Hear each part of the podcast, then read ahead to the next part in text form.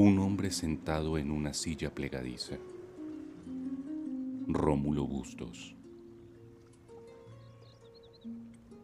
Un hombre sentado en una silla plegadiza, todo él mirando el mar, lleno de moluscos, de ahogados, de estrellas caídas. Mirando el mar, solo el vaivén del mar, el monótono fluir de las nubes.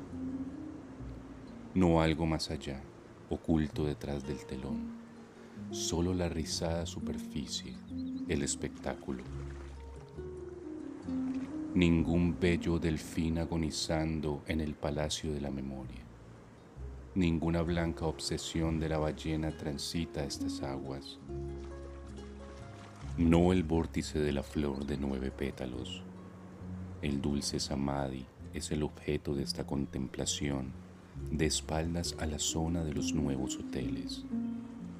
No el gran vacío, madre de los diez mil seres, solo el grande, el pequeño saco, el verdadero vacío, algo suspendido, presente y sólido, como un hedor inevitable que comienza a esparcirse.